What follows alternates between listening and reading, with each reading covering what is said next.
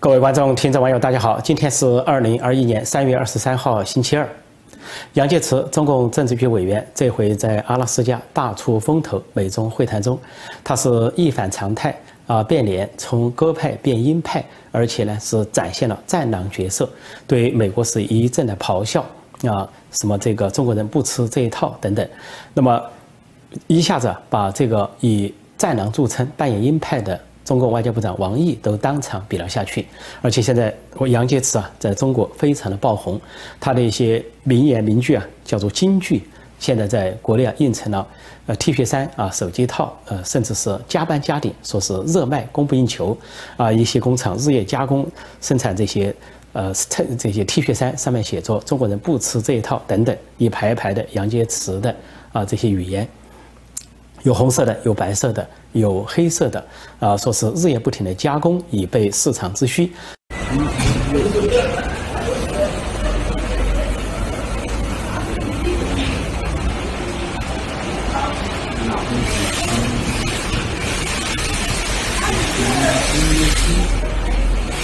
就说明杨洁篪啊，在中国国内刮起了一股民族主义的旋风。那么他自己名声大噪，没想到到了晚年七十岁，在中国突然名声大噪。但是回过头来，他的一件事情却实锤了，那就是他在阿拉斯加谈判的时候，人们就知道他有个女儿在美国读书，啊，读的昂贵的学校，先是读昂贵的私立中学，叫西德威尔，在呃是华盛顿首都华盛顿最贵的私立学校，后来又读了最贵的大学之一，就是美国常春藤大学之一啊。八大常春藤大学之一的耶鲁大学，都是昂贵的学费，天价的学费，那么都在质疑这个杨洁篪如何交得起这样的学费。作为一个工资有限的驻美国大使，那么这次会谈之后，其实消息进一步显示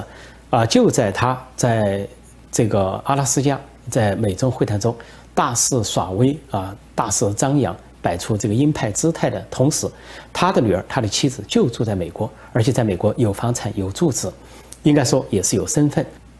他的女儿杨佳乐至少有美国绿卡，很可能有美国公民身份，因为持绿卡五年之后就可以申请美国公民，这不难。那么根据他女儿的身份，那么他的母亲，也就是杨洁篪的太太，也可以留在这里。放在杨洁篪女儿杨佳乐名下的这一套房产公寓啊，价值两百多万美元。那么有人就会疑问：呃，杨洁篪怎么买得起这么昂贵的房产？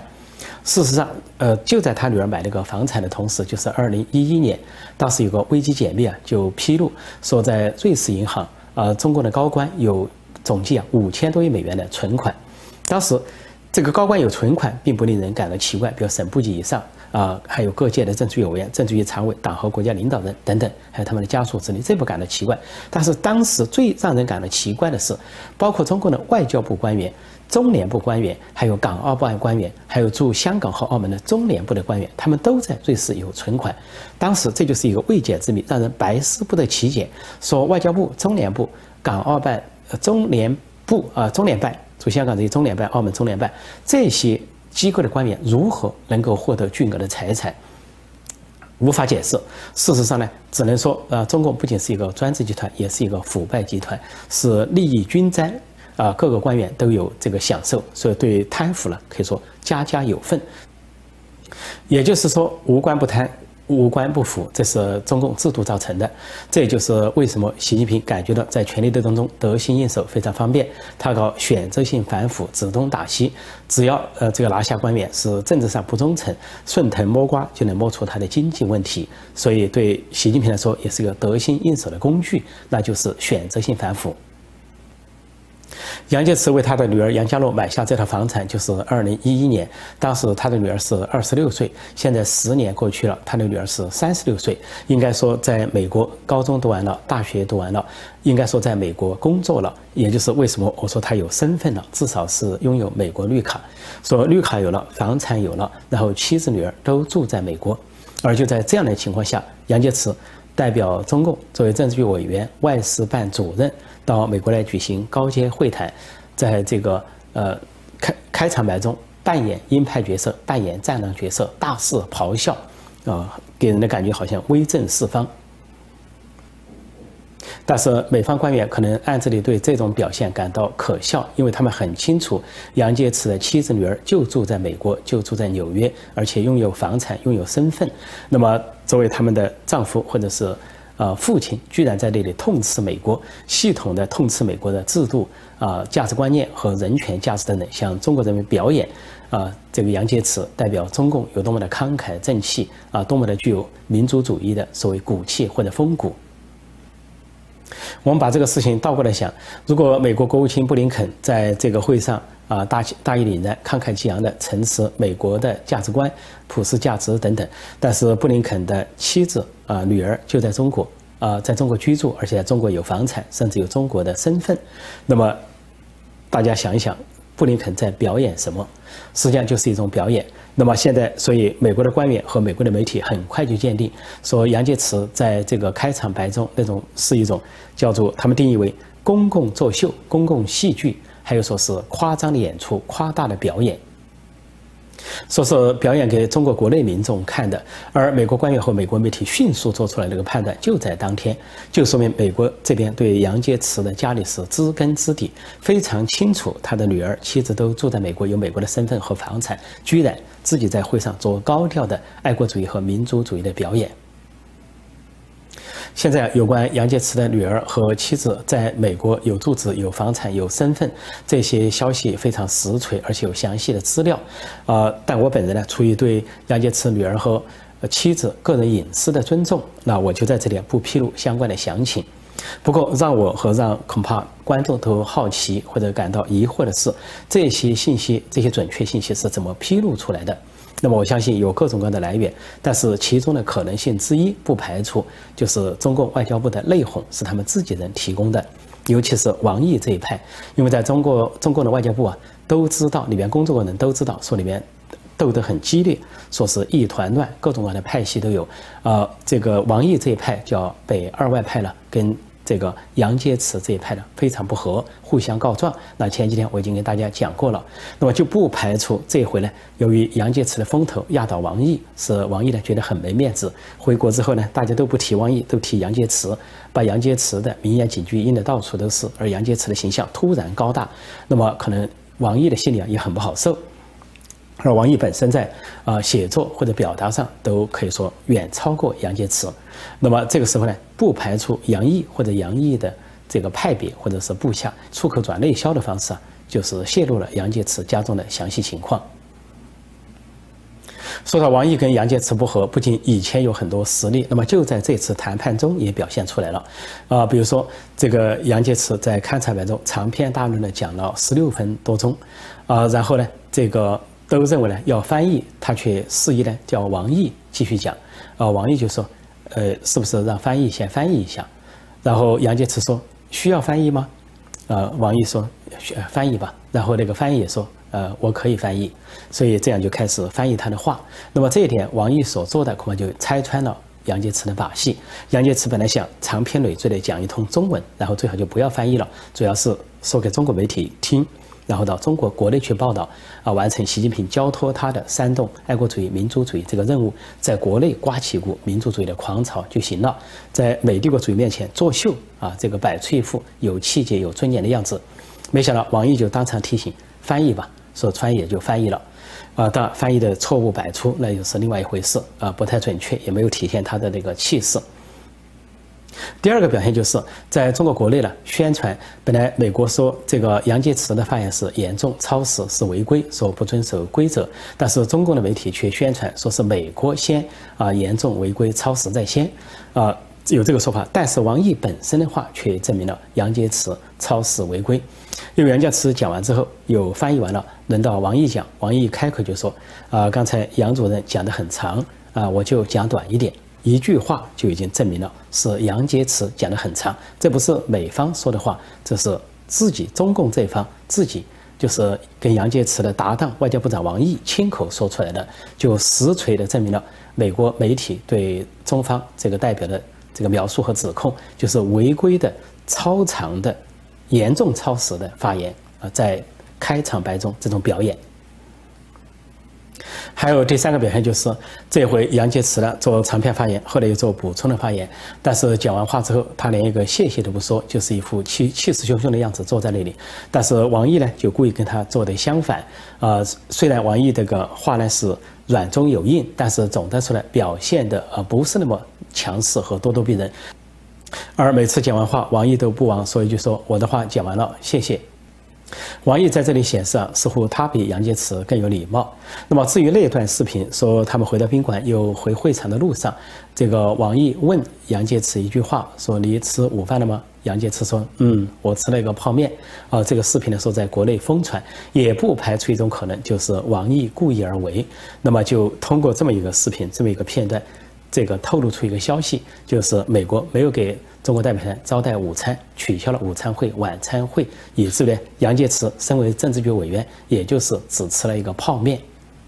但有关取消午餐会、晚餐会，甚至早餐会，所有餐会都取消这件事情呢，在美国这边呢，其实也可以做另外一种解释。呃，因为现在的总统是拜登，拜登呢关于午餐有名言，有两段名言，他在二零一九年。在民主党内初选的时候，他有一个名言，说：“China is going to eat our lunch. Come on, man。”就是说，有人说中国要来吃我们的午餐，算了吧，伙计。就他不相信中国会来吃午餐，因为 “eat our lunch” 在英语里边，在美国这边意思就是说，有人来吃我的午餐，就是有人来夺走属于我的东西，有人来夺取属于我的东西，是这个意思。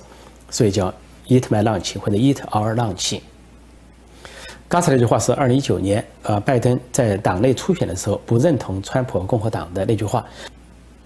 但是当拜登当上总统之后呢，口气却变了。呃，也许通过情报部门或者是军事部门了解到，呃，中国威胁的严重性，中共威胁的严重性。因此，在今年就到了二零二一年二月份，他跟中国总书记习近平通完电话之后，他又说了另外一句话，也涉及到午餐。他说：“If we don't get moving, they are going to eat our lunch。”意思就是说，如果我们美国不赶快行动的话，他们就指中国就要来吃掉我们的午餐，就他们就会来拿掉属于我们的东西。所以当时媒体就大肆报道说，这个拜登呢改变了态度，前后不一样，相距两年不到两年，对有关午餐的论述啊来了一个一百八十度的大转弯。所以有关这回阿拉斯加的会谈，那么我们可以幽默的解读有这么一个情节，就是说当。布林肯和沙利文来向拜登汇报关于阿拉斯加的这个中美会谈的安排，呃，那么汇汇报其他事项的时候，拜登都没有意见，就说你们看着办，你们决定就行了啊，因为拜登是一个授权的人。但是当布林肯提到是不是要举行午餐会或者晚餐会、早餐会的时候，却引起了拜登的警觉。拜登一听到午餐 （lunch） 这个词就非常警觉，他就赶紧说啊，我们不要提供这个午餐，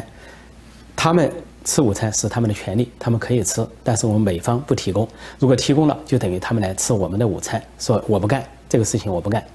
回头来说，杨洁篪，杨洁篪在年轻时候啊是文革时代，他呢曾经就读于上海外国语学院的附属中学，附中，就是不是上海外国语学院，是中学在上上外的这个附中读的，因此呢学英文，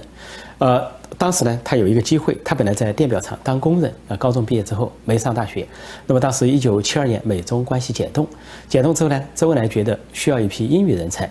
就要在全国选拔一些年轻人呢去英国进修。那么当时在上海就找了一批人，就其中就找到了像杨洁篪、啊龙永图、沙祖康，还有一个女生叫做岳爱妹，音乐的乐，爱情的爱，妹妹的妹。那么这些人送到英国去进修英语。然后再回国服务，而杨洁篪呢，后来就跟这个叫岳爱妹的中国女生结为夫妻。那么这个岳啊，在戏里边就是读音乐的乐啊。三国时代有个人物叫乐进，所以他们有个女儿就取名叫杨家乐。但是，是不是杨家乐呢？但是根据相关资料显示啊，他的名字拼成杨家乐就读乐，也就这个在姓中呢读岳，但是在名字中可能读乐比较顺口一点。那么这个杨就取自于杨介篪这个杨，而这个乐就取自于他母亲这个月姓，说杨家乐。所以提到杨家乐呢，大家也可以联想到这个杨家很快乐，或者是农家乐。现在中国呢到处搞农家乐，就是农村呢啊弄一些农田啊、农舍啊或这些农村别墅的方式来作为。这个招待城里人的一种啊旅游的一些景点叫农家乐，所以现在就是这个杨家乐，就是杨洁篪和岳爱妹的女儿，就住在美国，呃，那么有房产在美国，呃，至于为什么杨洁篪的女儿和妻子留在了美国，那么无外乎有两种可能性，一种可能性就是这个杨家乐被带到美国，呃，读高中又读大学之后就喜欢美国了，回中国就不适应了，就自己要求留在美国，而他这个身份呢，这个家族这个情况呢，留在美国也不难，花点钱。啊，同时有自己的学历这些东西加在一起，那么在美国留下来再申请个身份，并不是很困难的事情。那么另外一种可能性就是杨洁篪本身要他们留在美国，因为杨洁篪深知啊，现在习近平上台了，党内高层斗争非常激烈，而且动不动啊就以选择性反腐啊。呃，为名以反腐为名去整肃官员，因为这个习近平整人呢，跟前面的呃胡锦涛、江泽民或者再早之前的邓小平他们都不一样。如果他有一个整要整人，就把人整到底。像在以前呢，要整一个人，无外乎就说让他靠边站，或者撤职，或者降职待遇，或者让他提前退休就算了。但是习近平不同。甚至有些官员已经退休了，但习近平还是要追杀他们，啊，把他们又给找出来去判刑、追究贪腐。为什么呢？因为这些官员可能在私底下说了一些话，或者做了一些小动作，对习近平不满，或者是不服，甚至有可能参与一些反习的活动。所以习近平呢，就发扬毛泽东的所谓“宜将胜勇追穷寇”，啊，这个不是穷寇勿追，而是要把穷寇追到底。这个方式就追杀到底。常常把现任的官员都送交法办，送入大牢。就在这种情况下，就在习近平时代这种凶险的情况下，呃，杨洁篪本人感到也很害怕，呃，诚惶诚恐，战战兢兢，就不排除一种可能，他主动要求自己的女儿和妻子留在美国，不要回去，以策安全。自己呢，在虎穴龙潭里边做官，做裸官。但是至少保全妻女不受影响。如果自己出了事的话呢，至少妻女在美国有所保障，然后自己还稍稍觉得安心。这就像前任的公安部副部长啊，后来又兼任国际刑警组织主席的孟宏伟啊，把他的太太和两个孩子安排在法国，他自己只身涉险，接到习近平通知之后回去开会，他感觉到可能有不妙，他在机场呢就发了一把刀，通过这个微信呢发了一把刀给他的太太，叫按计划行动。那他自己牺牲了，但是保全了他的太太和两个孩子。说现在的杨洁篪啊，虽然是政治局委员，但是他处在前公安部副部长孟宏伟同样的处境上，区别只是他还没有出事而已。说到杨洁篪可能主动把自己的女儿和妻子留在美国，自己呢扮演大义凛然啊，民族主义、爱国主义跟美帝国主义做战斗，那么就可可能出现这么一个场景。那么他见到他的女儿都已经很美国化了啊，这个说话做派都很美国化，也很喜欢美国，不喜欢中国。他就意味深长的啊，这个满怀深情的对女儿说：“说女儿啊，你虽然在美国，但是你不要忘记祖国，你要爱国啊。”他女儿杨家洛就有一种美国姑娘式的大方、大气、大大方方的告诉杨洁篪说：“谁说我不爱国？我当然爱国了。”杨洁篪说：“当真？”女儿说：“当真，我爱国，我爱美国。”说到这里啊，让我想起一个真人真事，就是邓亚萍，原来中国的乒乓球冠军，女乒乓球冠军邓亚萍，后来因为成了世界冠军，也很有名啊。中国呢，甚至把她罗织为当人民日报的副秘书长，呃，没有多少文化，却去主管人民日报。主管人民日报之后，他还留下一句名言。大概在二零一零年的时候，他留下一个名言，他说：“中国建国已经六十二周年，而人民日报也已经有六十二周年。在六十二年中，人民日报没有出过一个假新闻。”这个邓亚萍后来结婚怀孕，啊，她出国到法国去生下了她的儿子。后来这个儿子长大之后，十几岁的时候，这个邓亚萍到法国探望在儿在法国读书的孩子，就满怀深情地告诉他说：“儿子啊。”呃，当年你妈妈不远万里到法国来生下你，让你在法国成长，就是为了让你长大之后不要忘记自己的祖国。他的儿子大惑不解，瞪大了眼睛说：“妈妈，你直接把我生在中国，不就省事了吗？”邓亚萍顿时张口结舌，说不出话来。好，今天我就暂时讲到这里，谢谢大家收看收听，再见。